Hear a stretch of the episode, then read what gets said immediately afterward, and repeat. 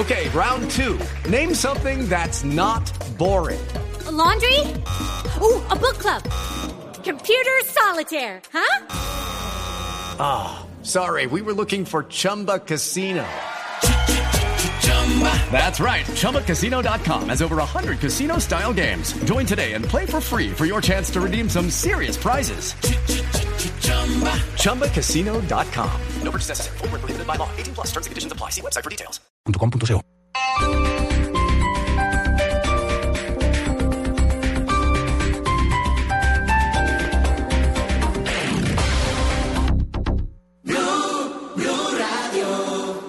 Noticias contra reloj en Blue Radio.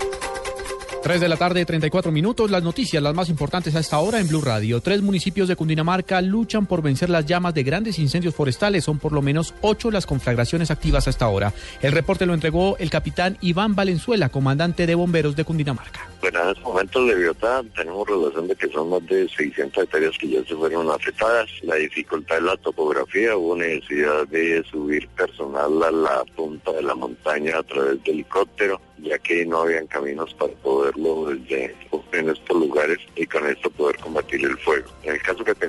en La Vega, desafortunadamente tenemos cambios de viento, la topografía también es muy árida estos incendios forestales nos están descogiendo nacederos de agua. Van a continuar estos incendios por las eh, temperaturas que se están presentando en algunos de estos municipios. Y eh, al paso que vamos, vamos a terminar eh, con una gran extensión quemada en el departamento.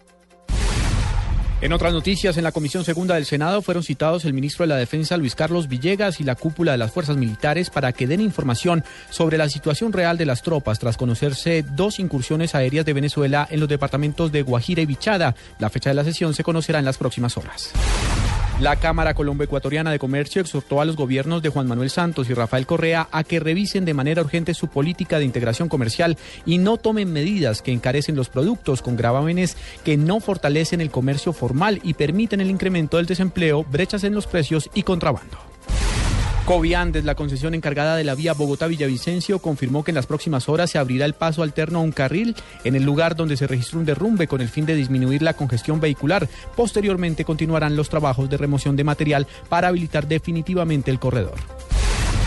Y en información internacional, 30, 38 civiles, entre los que se encuentran 14 niños, murieron en un bombardeo perpetrado por rebeldes en sectores bajo el control del régimen en Siria, en Alepo, según lo reveló el Observatorio Sirio de Derechos Humanos.